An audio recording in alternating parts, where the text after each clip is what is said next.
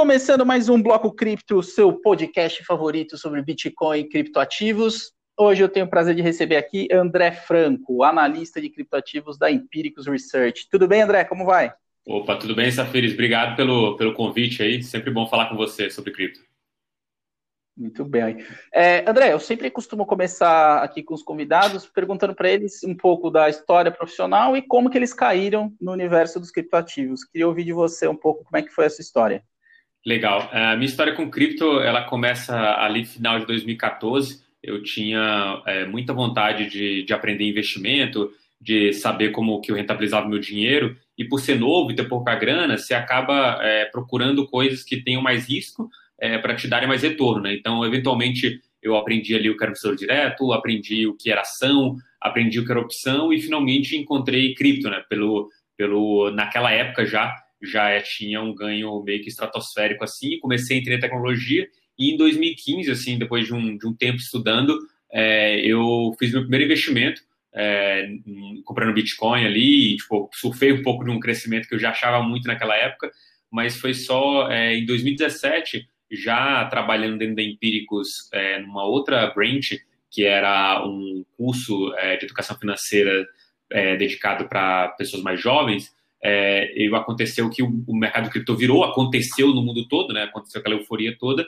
e a gente, é, eu lá dentro era uma das poucas pessoas que entendia sobre esse mercado, então fui meio que dragado é, para isso, para trabalhar profissionalmente é, no mercado, e desde então é, eu me dedico a isso na Empíricos, né? Procurar boas é, opções de investimento em cripto e sugerir isso para os nossos assinantes.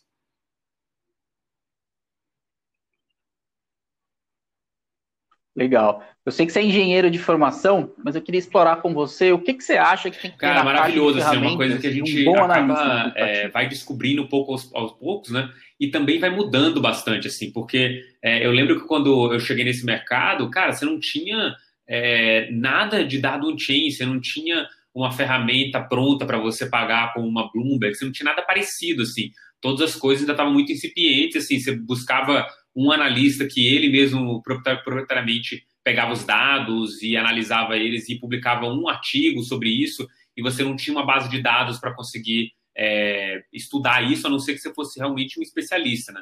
E, e assim, apesar de ter feito engenharia, é, eu nunca é, fui o cara dos números de sentar e programar. Assim, eu sempre gostei da coisa mais aberta, de pensar como engenheiro, mas não mergulhar realmente, não sentar e codar. E, e aquilo foi muito difícil no começo, mas é, hoje eu acho que já tem ferramentas muito boas. Assim, uma, uma, algumas coisas de ferramental que eu não deixo é, de olhar um dia sequer é os, a, a, o site da Messari, né? A Messari é como se fosse uma Bloomberg, eles estão caminhando muito para isso, ser uma Bloomberg de cripto. É, e eu tenho me apoiado bastante, porque lá eu consigo fazer análises muito parecidas com o que é, eu já conseguia fazer dentro da Bloomberg.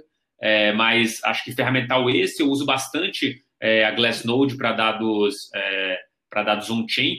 Então, é, olho bastante para a movimentação ali de Coin Day Destroy do Bitcoin, olho para também o, o, a, o ratio de é, de moeda, de moeda é, fiduciária dentro do blockchain, então stablecoins, com o Bitcoin para entender como é que está essa relação. É, e aí, especificamente, algum outro ativo eu olho métricas mais específicas. Mas acho que essas duas ferramentas são muito úteis para mim no dia a dia.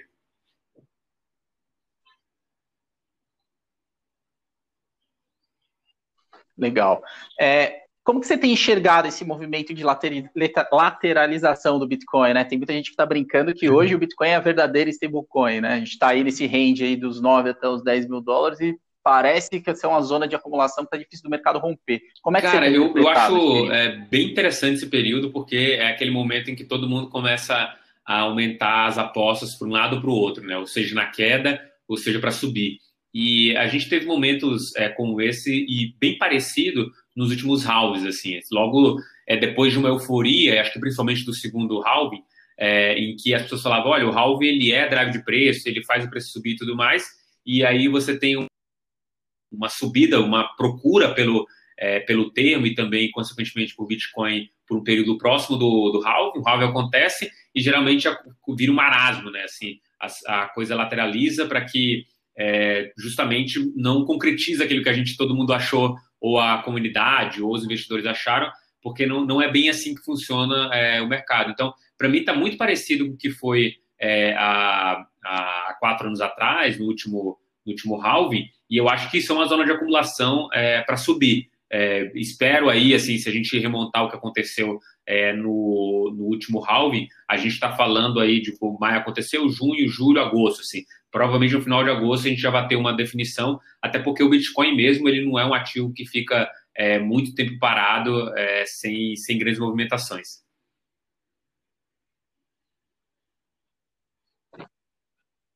Uhum. É, boa parte do, do, dia a dia de um analista, né, além de estar ali debruçado sobre os dados e estudando, é também falando com os uhum. participantes para testar a percepção né, e trocar informações. O que, que você tem percebido aí né, nessa sua interação, principalmente com pessoas que não estão tão envolvidas no ecossistema, né? Estou falando aí de investidores de outras classes de ativos. O que, que você percebeu na mudança Cara, de percepção assim, deles sendo bem direto, o efeito é, Paul Tudor Jones, que foi o, o aquele investidor é, bilionário do fundo é, Tudor Quarto, Tudor Quinto, não lembro exatamente o nome, é, que ele falou sobre Bitcoin e falou assim, cara, eu, é, eu tô vendo o Bitcoin como se fosse o ouro é, lá no começo da corrida do ouro, do preço é, evoluindo bastante rapidamente ao longo dos anos, né?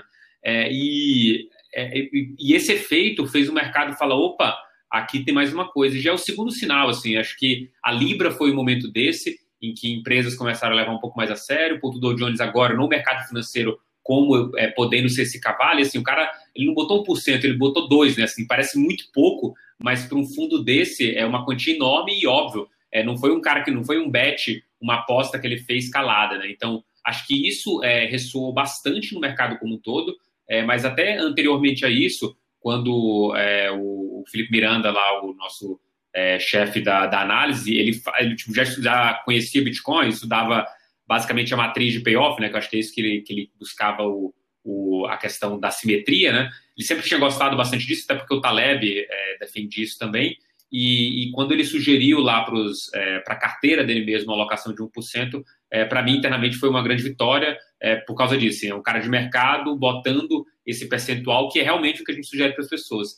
E cada vez mais que eu converso com fundos e pessoas que estão em contato é, mais direto até com, é, com esses investidores é, do mercado tradicional, é, o interesse surgiu, assim, o interesse está aí. A grande questão, Safiri, é que esse, esse pessoal ele tem uma, é, uma maturidade, assim, é, existe um período de maturação para que aquilo vire investimento, né? Então, você tem um momento que há o interesse, se começa a conversar com as pessoas, se leva para vários comitês, aí eu estou pensando mais em family office, né? Ah, vai ter o comitê de risco, o comitê de locação, o comitê, sei lá, de como eu vou defender isso para o meu assinante, para o meu cliente, como que isso vai, vai ser reverberado na comunidade, os meus pares, eles vão achar isso legal vão criticar. Então, é meio que um namoro de muito mais tempo até é, se consolidar uma tese e aí você saber é, quanto você vai pôr, é, com que período você vai pôr, com quem você vai comprar, onde você vai custodiar. Tem uma curva de aprendizagem, ela é relativamente difícil aí para esse público que está chegando e principalmente difícil para o cara que está pensando numa alocação institucional.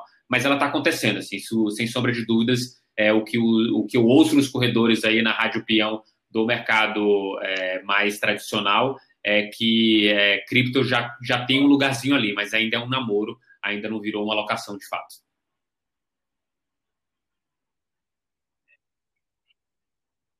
Pô, muito bom. É, nesse período aí de relativa estabilidade do Bitcoin, uhum. a gente viu aí uma explosão de DeFi, né? E muita expectativa em torno do Ethereum 2.0. Inclusive, acompanhei o podcast de vocês da última semana, onde vocês tratam disso. Para quem está acompanhando a gente aqui, queria que você contasse um pouco da Legal. sua visão em relação a isso e também sobre DeFi, né? aonde que isso vai nos levar?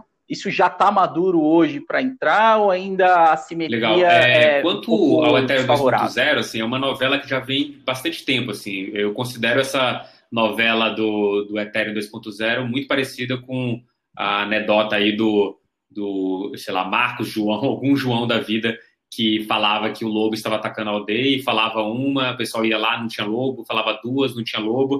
Na terceira vez que era verdade, ninguém acreditou mais. Então, Hoje o sentimento, eu acho que da comunidade é esse, assim, que é, não, a comunidade investidor, assim, ele não está botando na conta que isso vai acontecer nos próximos seis meses, é, apesar do, é, de eu ter ouvido de várias pessoas que acreditam, ou acreditavam até no começo do ano, que ainda ia sair esse ano a atualização do 2.0, é, e, e, na teoria, se a gente caminhar é, para essa atualização, é, e aí entrar na fase zero do Ethereum 2.0, na minha opinião, isso não está no preço e causar um overshoot, assim, simplesmente toda aquela ideia de que o Ethereum 2.0 nunca seria entregue, ele, ele mingua, mingua de vez para uma expectativa exagerada de que ele vai ser entregue o mais rápido possível, né? Como se a fase, a fase zero fosse a primeira entrega em que, sei lá, representasse mais de 50% da entrega da fase 1 e 2, então já seria meio que dado o que iria acontecer. Então essa é a minha visão para o Ethereum 2.0, é, eu acho que deve acontecer, mas mesmo que não aconteça, é, não vai ter nenhum efeito no preço do ativo em si. E, e, e linkando isso com o DeFi, para mim é, é, é, onde as pessoas talvez estejam é, olhando para o lado errado, né? Eu vejo que o Ethereum 2.0 é muito positivo para a plataforma como um todo, mas com certeza, se você entrega mais velocidade numa plataforma dessa, quem ganha é, são realmente as aplicações, né? E aí eu faço é, jus a uma comparação aqui que é, eu até peguei um pouco do pessoal da Paradigma Education, em que ele pergunta assim, ah, quem são esses cinco caras aqui? Eram cinco caras é, envolvidos com a criação da internet, não, sei lá, o criador do www e várias outras personalidades, e assim, eu não conhecia nenhuma, mas sem perguntar quem é Elon Musk, quem que é o, o, Jack Ma, quem que é o Jeff Bezos, eu vou saber quem é, e todos esses caras criaram aplicações em cima dessa plataforma que é a internet. Então, para mim, é essa é esse paralelo que eu traço. Assim, o Ether, é, com a chegada do, Ether, do Ethereum 2.0, se tiver o Proof of Stake e as pessoas puderem rodar Ether e ganhar Ether por isso, pode ser que aquilo seja drive de valorização. Mas com certeza, com o Ether 2.0 entregue, o mecanismo de DeFi ele é o grande campeão é, dessa jornada. E assim, a gente está nos primeiros dias disso, né? Acho que a gente ainda vai viver alguma coisa como é, essa talvez exuberância racional, que na minha visão é, ainda não aconteceu, é, pelo simples fato da gente não estar tá no mercado totalmente autista, né? A gente está falando do Bitcoin lateralizado há pelo menos é, um mês, então, precisa desse, é, desse mercado acordar para todo mundo olhar para a cripto e aí sim a gente pode ter uma coisa bem parecida com o que foi é, 2017 no, nesse, nesse, nesse novo hype aí de é, ICOs. Até porque lá em 2017 foi a febre dos ICOs, mas a gente teve uma mini febre um pouquinho antes com outras moedas surgindo. O próprio Ethereum é um caso desse, né? Tipo, de grande valorização de um ICO, mas ainda nos primeiros dias. E o que vai acontecer daqui para frente vão ser, vai ser aumentar a concorrência nessas estruturas nessas centralizadas. E se o mercado não acordar, elas vão dividir o mesmo parquinho. Então, não espere grandes ganhos nessa, nessa vertente se o mercado inteiro não acordar.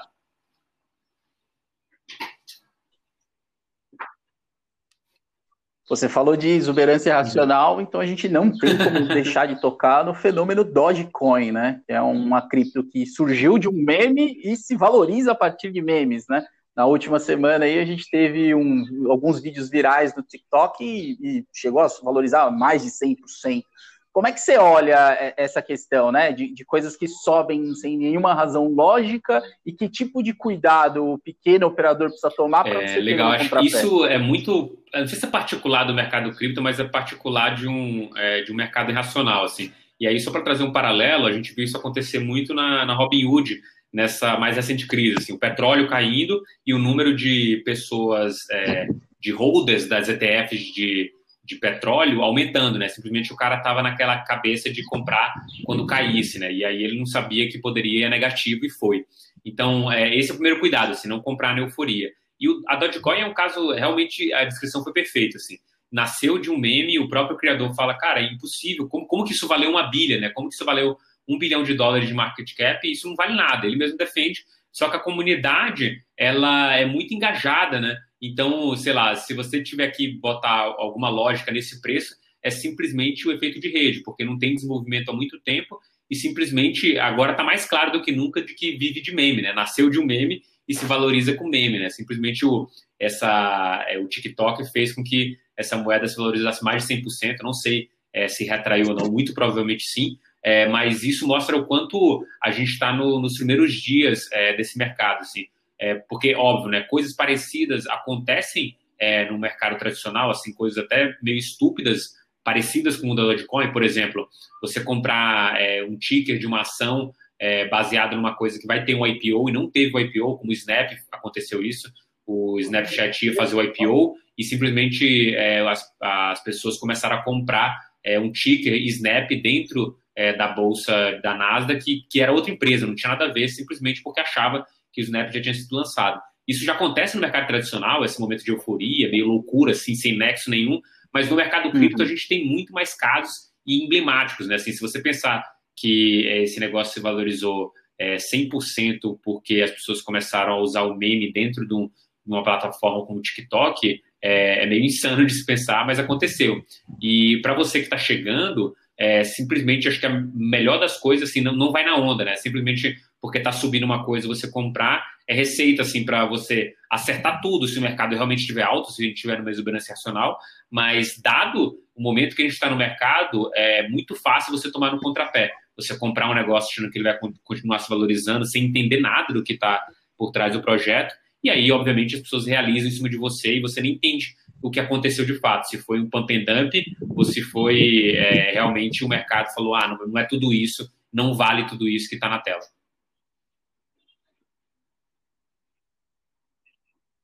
Uhum. A gente falou agora de algo que subiu absolutamente sem fundamento e eu queria ouvir de você o que, que você tem visto aí de muito interessante que você enxerga que tem potencial de crescimento baseado nos desenvolvimentos do protocolo, no próprio aumento do uso de utilização. Legal. Olha, eu, eu gosto muito, estou gostando muito é, da tese de, de finanças descentralizadas é, e é, gosto de alguns tokens aí que eu acho interessante. E o principal que ficou claro para mim nessa última subida é que os, o, o, valor do token é, hoje ele está muito mais ligado aos desenvolvimentos que a, a equipe está fazendo. E assim eu quero dizer no, no, seguinte sentido: o token hoje você não vai ter como precificar ele por fluxo de caixas futuros, por exemplo, é, queima de tokens. Né? Tem um modelo bem natural desse mercado em que a plataforma, vamos supor, uma, uma, uma XP da vida, ela tem um token e aí simplesmente as taxas que ela vai recolhendo ali pelas transações, pela corretagem e tudo mais, ela, é, ela queima esse token, ou seja, ela tira a oferta, como a demanda se mantém, esse naturalmente esse preço deveria subir ao longo dos períodos. Esse é um modelo bem comum no mercado cripto. É, só que é, esse é o primeiro modelo, e o que deu para sentir em três equipes é, que, que eu gosto bastante dos tokens é que elas é, simplesmente é, mudaram muito a estratégia de crescimento e também solucionaram problemas muito cruciais dentro é, das branches ali de finanças descentralizadas e mais especificamente é, das exchanges descentralizadas. Para mim, é, que tem o token SNX, é, a Kyber Network, que tem o token KNC, e em terceiro, a AVE, que é um protocolo que agora recentemente soltou é, tem uma novidade muito boa, que é um, é um, empréstimo não colateralizado, ou seja, você toma um empréstimo sem ter que botar nada como garantia, mas aí serve muito mais para os desenvolvedores, é o que eles chamam de empréstimo relâmpago, de 15 segundos, e sim, tem utilidade no mercado cripto. E a outra é, grande inovação, que eu acho que é aí onde tem é, grande valor a ser destravado, é esse empréstimo sem garantia, mas por meio de um terceiro. Por exemplo, eu vou lá no banco, tomo um empréstimo de é, mil dólares, e empresto para outra pessoa. O banco não corre nenhum risco, eu simplesmente corro o risco porque eu estou emprestando para alguém que eu conheço, ou seja, tem uma reputação ali, ou aquele endereço, no caso que a gente está falando de blockchain, ele tem uma reputação. De fato, tem me interessado bastante nisso, e uh, o outro, acho que protocolo que a gente internamente está apostando bem e já vem colhendo resultado, e eu acho que ainda dá para colher mais resultado, é a Chainlink, que é um protocolo de oráculo. Eu acho que é, linkando isso com DeFi, com finanças descentralizadas, elas precisam acessar dados é, que são de preços. E esses dados de preço, por mais que pareça que eles sejam intrínsecos ao mercado cripto, não são. Preços, eles são realmente eles são de fora do mercado cripto, né? São as pessoas que dão preço. Então, ela precisa consultar o mundo real para saber o preço e saber quando que ela tem que liquidar a posição, qual o preço do ativo para negociação, quanto que ela cobra de taxa. Então, ela precisa dessa estrutura chamada oráculo. E os outros dois concorrentes é, da Link, é, em desenvolvimento estão muito atrás. E, o, é, de novo, a equipe é muito boa e sempre lança novas inovações. A mais recente foi um, um número é, randômico verificável dentro do blockchain. Pode parecer pequeno de novo, mas é uma grande revolução simplesmente porque você é, não tem aleatoriedade é, dentro dos mecanismos de blockchain. E esse número verificável dá para você fazer sorteios, dá para você simular dados sendo jogados é, dentro de um jogo que que é basicamente digital e verificável, né? Então, você não está à mercê de, por exemplo, estar tá jogando um jogo de poker online e, e existir uma função de distribuição de cartas em que o jogo sabe qual carta você vai receber. Nesse caso, você tem um número randômico que pode ser o input, para distribuir cartas realmente é, aleatórias. Então, são essas vertentes aí que eu tenho gostado bastante. Pô, legal. A gente já deu aí um bom panorama, né? Falando não só de Bitcoin, como também de outros que você tenha ficado de olho. Agora eu vou, queria ouvir de você um uhum. pouco sobre a sua percepção da realidade do mercado brasileiro, né? Do momento que você começou a operar até o atual estágio, quais foram os avanços mais relevantes que você conseguiu observar e também lacunas que você entende que é, assim, eu, eu tenho uma visão, acho que é, compactua com a sua e com várias pessoas, assim, a gente evoluiu muito bem, ainda falta muito evoluir, mas eu acho que o regulador ele está numa posição, e aí falando especificamente da CVM, é, de estar tá realmente aberta a esse tipo de inovação, né? E o Banco Central também. Então, assim, esses reguladores, eles estão abertos a, ouvir as pessoas, a ouvir os investidores, a ouvir os, é, os empresários, empreendedores, de como que ele facilita isso para que a gente floresça essa economia aqui no país. E uma das coisas que me chamou bastante atenção é, é, e aí dar os parabéns para a CVM, que foi lá no começo, quando o primeiro fundo de cripto surgiu, ali o BLP Asset, é, eles falaram assim: ah, a gente vai lançar um fundo para varejo. No momento que eles já iam lançar o fundo para varejo, a CVM falou assim: não, cara, espera, não lança, vamos fazer essa regra junto e depois de algum tempo a gente solta. E, assim, na minha opinião, quando eu ouvi essa história lá atrás, eu falei, cara, vai demorar dois anos, assim, porque o regulador não tem benefício nenhum é, de ser o cara que é, vai ser o primeiro, de ser o outlier, de acertar, de ser maravilhoso máximo que ele ganha é um tapinha nas costas e segue o jogo, né? Realmente é o mercado que vai, que vai eleger seus grandes campeões. O regulador está ali para conseguir nortear. E a CVM, nesse momento, ela demorou só nove meses para soltar uma regra de fundo, né? Que foi essencial para que a gente hoje tivesse, tem pelo menos agora quatro fundos, né? A BLP Asset, tem a QR Capital, tem a Vitro e tem também a Hashdex. Então, é, isso foi essencial para a evolução do mercado. Quanto às regras gerais, então, ah, você tem acompanhado bastante isso, o trâmite na, nas câmaras do, dessa, dessa regulamentação geral, tanto para exchanges quanto para o mercado mesmo, eu acho que a gente chegou num ponto, num ápice ali de retrocesso, que era a inclusão junto com milhas, né? Você conhece bem essa história. É, e, e, agora não, agora a gente já caminha para alguma coisa, pelo menos que o que está lá na mesa, o que está lá sendo discutido, é real, realmente algo plausível é, para o mercado em si. Mas, óbvio, precisa ter muito é, conversas e educação dos legisladores para eles entenderem em que ambiente se está e quão é, é promissor esse ambiente para o futuro. E se a gente legislar de forma errada, não vai ter o terreno fértil para a gente ter esses, essa nova onda de empreendedores é, dentro dessa, dessa vertente cripto. Né? Então, evoluiu, a visão assim, evoluiu bastante é, o mercado cripto aqui no Brasil. Pelo menos agora a gente não tem nenhuma lei que, é, que, que impeça o nosso crescimento, mas a gente precisa agora evoluir para leis é, que favoreçam o crescimento dessa economia aqui.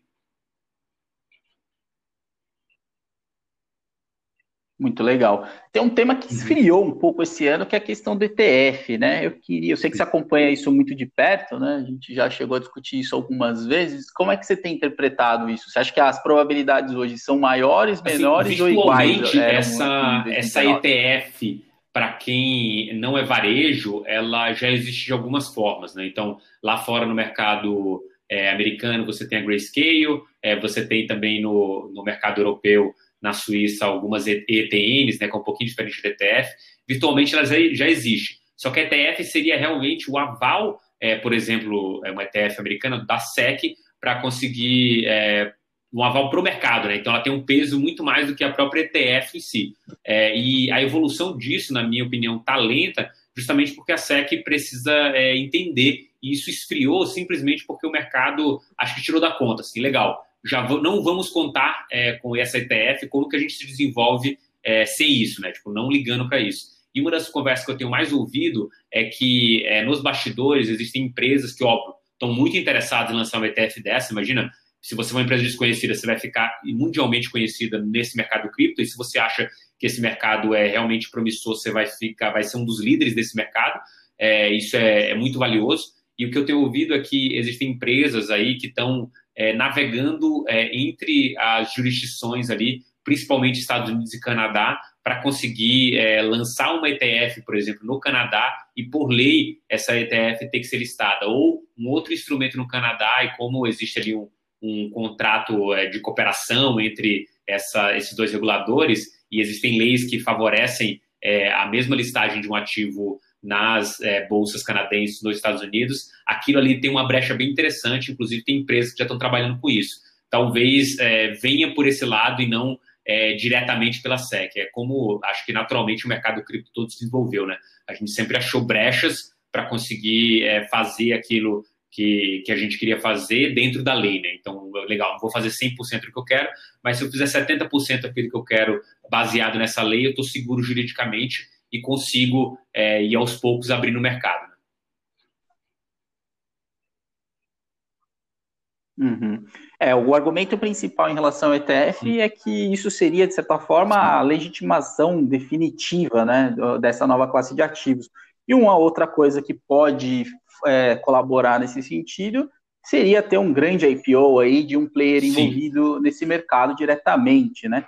E também nos últimos dias ficou bastante forte um rumor de um eventual IPO do Olha, eu recentemente Como é que você Safi, interpreta eu isso? ouvi é, o livro do Kings of Crypto, que é a história exatamente da, da Coinbase, do Brian Armstrong, falando sobre a evolução do que, que do, do que, que seria Coinbase. É, pelo que eu entendi do livro, é, é, é um rumor, assim, pelo que eu entendi do livro, é um rumor porque ele espera crescer mais um pouco ainda antes de fazer essa oferta, mas com certeza, desde o dia zero é, do primeiro investimento anjo, o Series A lá, ele pensa sobre é, IPO, e, e, em 2017 ele ventilou essa, essa história também de um possível IPO, só que como é um processo demorado, você precisaria que o mercado pelo menos continuasse é, do mesmo nível do final de 2017 por um tempo para aquilo se legitimar, para as pessoas conseguirem é, realmente ver valor na, na, empresa e na tecnologia.